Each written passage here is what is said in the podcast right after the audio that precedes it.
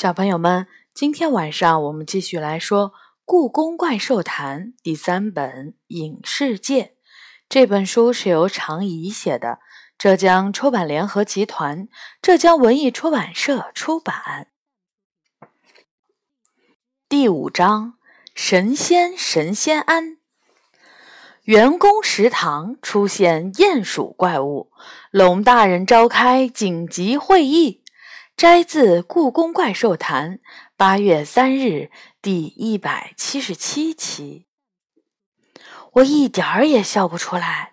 神仙神仙庵，这又是什么鬼地方？明明回到了妈妈的办公室，却一脚迈进了神仙神仙庵。一种不太妙的感觉从我的心里升了起来。呃，对不起，我不是故意闯进来的。我低声说：“我还以为是我妈妈的办公室，所以连门都没敲。如果打扰到了你，哦不，你没走错。在我把神仙神仙庵移动到这儿之前，这儿的确是你妈妈的办公室。”天机星君回答：“移动，这是什么意思？”我皱起了眉头。难道说？我妈妈的办公室被你毁了，毁了。他挑起了眉毛。我没毁掉任何东西。如果没毁掉，你怎么能把这么大的房子搬到这儿来？我发火了。对我来说，妈妈的办公室是和家一样重要的地方。天机星君叹了口气，看来你不太了解神仙的法术。神仙神仙庵，它和你们人类的房屋不一样，甚至不在一个时空里。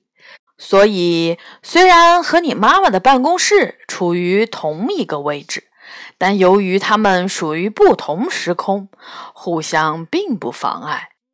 难道是四次元？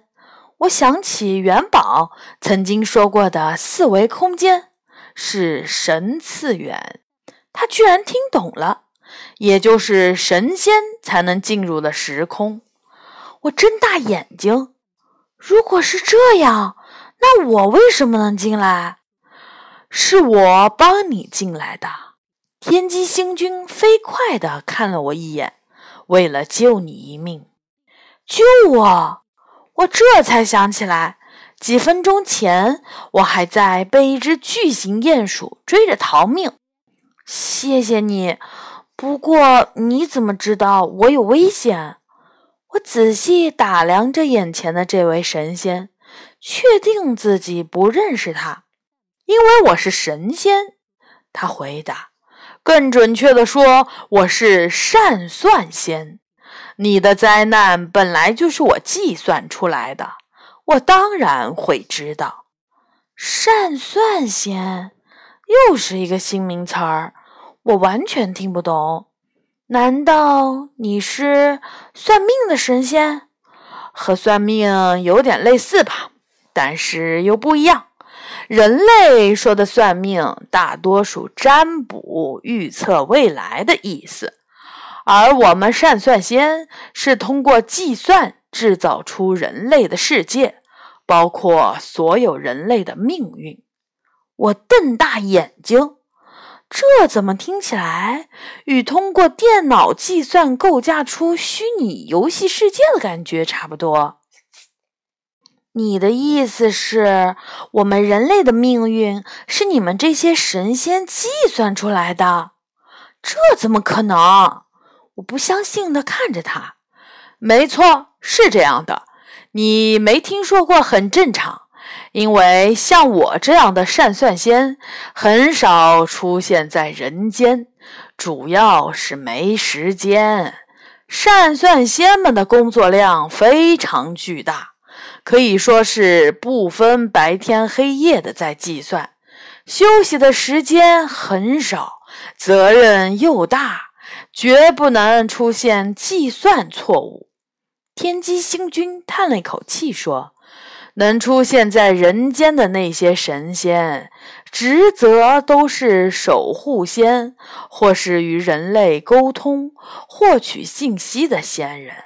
他们清闲得很，有的是时间。听起来你不太喜欢自己的工作。是的，尤其在我知道自己每天到底在算些什么之后。什么意思啊？我眯起眼睛问。其实，善算仙们大多数只会计算，并不知道自己计算出的结果意味着什么。来解读这些结果的，都是一些更高一级的神仙，他们才是真正掌握人类命运的人。但一次巧合，我与一位更高级的神仙成为了朋友。他偷偷教给了我如何解读这些结果。从那时候起，我知道了很多人类世界的事情。他低声说，脸色有些阴沉。而一旦知道，就很难不干涉。也就是说，你在计算过程中发现我会有危险，所以专程来救我。其实我不想来救你，你不知道这增加了我多少计算量，简直是天文数字。他不高兴地说：“我之前通过了细小的计算改变，给过你危险提示，但你这孩子怎么就不知道躲起来呢？”我吃惊的差点儿一屁股坐在地上。你你是指那张来自未来的报纸吗？没错，他点点头。不然，你真的以为他是被大风吹来的吗？我的心脏砰砰狂跳了起来。看来天机星君说的话并不是天方夜谭。你们怎么计算？通过电脑吗？我小心翼翼地问。要是有电脑就好了，可惜没有。他翻了翻眼皮儿说：“我们是用它。”说着，他一把抓起了旁边的大算盘，飞快地拨弄起算珠来。算盘，我好不容易才挤出这两个字儿。仙界这么落后吗？怪不得他说他们的计算量是天文数字。原来他们还处于靠大算盘计算的时代。他深吸了一口气，无奈地说：“没错。”就是算盘，你看我的指甲，拨算盘拨的都裂了。你是说我们人类世界是你们神仙通过算盘算出来的？我大叫，这简直太不可思议了！这和人类的电脑计算出来的虚拟世界有什么不同吗？没什么不同。天机星君的回答吓了我一大跳。对于仙界来说，人类世界就相当于一个虚拟世界。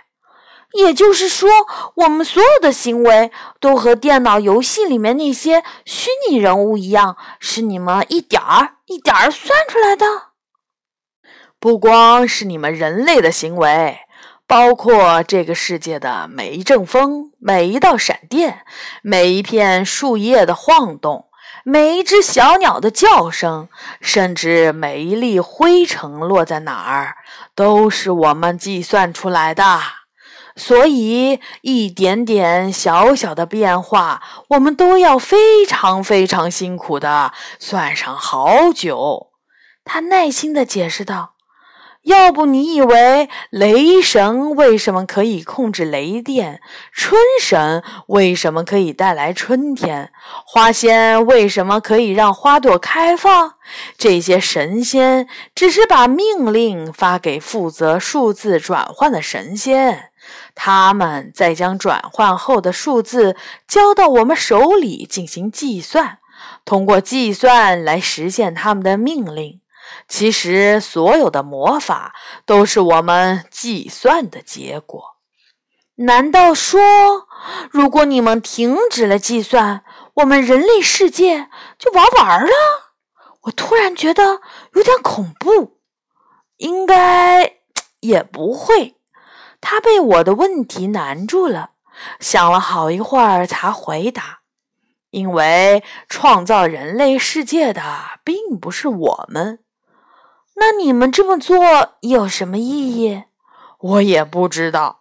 他说：“自从我成为了仙人，就是负责计算的善算仙。至于意义，没人提过那件事儿。”我沉默了一会儿。从天机星君那里得到的信息量太大了，凭我这个不算聪明的脑袋，还真不是一时半会儿就能想明白。既然你要负责的计算量这么大，为什么偏偏发现了我会有危险？和你们人类的工作分工一样，我们善算仙的工作也有分工。故宫是我负责的区域之一，也就是说，故宫里发生的所有的事情都是我计算出来的。他淡淡的说：“你很幸运，我发现了你会被鼹鼠怪物袭击，并且决定增加自己的计算量来救你。我真的很幸运。”我使劲儿的点了点头。你的幸运不是偶然的。天机星君微微一笑。其实我一直在关注人类世界，并寻找一个合适的人。我决定冒险救你，是因为你就是我选中的那个人。我救你并不是不求回报的。你救了我的命，报答你是应该的。我痛快地说：“我能帮上你什么忙呢？”我刚才和你说了，我的工作非常辛苦，也很枯燥。但自从拥有了解读计算的能力，我发现，在人类世界中，居然已经发明了电脑这样伟大的东西。这种东西却没有被引入仙界。别说电脑，连台灯我们那里都没有。晚上计算的时候，只能靠夜明珠照亮。天机星君有些悲伤地说：“我常常想，要是有电脑来帮我工作就好了，那可太方便了。把所有要计算的数字输入到里面，坐着等就可以了。但这在仙界是不可能的。”所以我打算找一个人帮忙，帮我用这些数据通过电脑算出结果。我有点为难，如果是关于电脑的，你是不是找错人了呢？我在电脑方面并不擅长。我没找错人，我要找的人不但要相信神灵存在，充分的信任我，还要有责任心。不能偷懒，最重要的一点是要比较笨，找不出这些数字的规律。你很符合我的条件。他说：“也就是说，你选中我主要是因为我笨，对吧？”我顿时像泄了气的皮球，还以为自己是有什么特别的地方才会被神仙看中。也不能这么说。反正你就是很合适的人，天机星君一本正经地说：“我也考虑到你对电脑不太擅长的事情，但好在你有一个叫元宝的朋友，对这方面很擅长。”我忍不住打断他：“你连元宝都知道？当然啦！别忘了，你在故宫的一切都是我计算出来的。”他回答：“你和元宝对我来说是非常好的一对组合。我会把数据交给你，你可以让元宝来计算结果，但是元宝一定不能知道我的存在。为什么？就和人类世界有法律一样。”仙界也有仙界的法律，我们的法律是严格禁止我们介入人类世界的。在没有上级神仙命令的情况下，改变计算、随意修改人类的命运，要受到极大的惩罚的。比如今天我救了你的命，就改变了你的命运。原本我们不再计算你以后的人生会如何，但是因为我救了你，你没死，无数的善算仙们就要增加难以想象的工作量，把你以后的人生算出来。他缓了一口气说：“这要是被上级神仙发现了。”我就要倒大霉啦！没想到救我要你冒这么大的风险，真是太感谢你了。我由衷地说：“我一定帮你保守秘密，不把你的事情告诉任何人。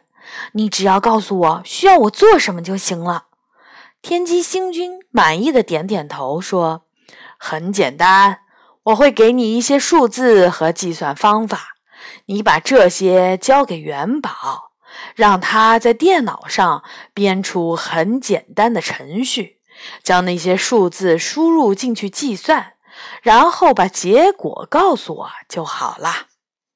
这听起来并不难。我怎么把计算结果告诉你呢？每次计算完毕以后，你把结果夹在字典里，放到你妈妈办公室的窗台上。过一个时辰后，你再把写结果的纸从字典里拿出来，我会把新的数据写在上面。怎么样？我点点头。天机星君笑了。那就这么说定了。好的，小朋友们，这一章呢就结束了。下一次我们会来说第六章，一个又一个谎言。小朋友们，晚安。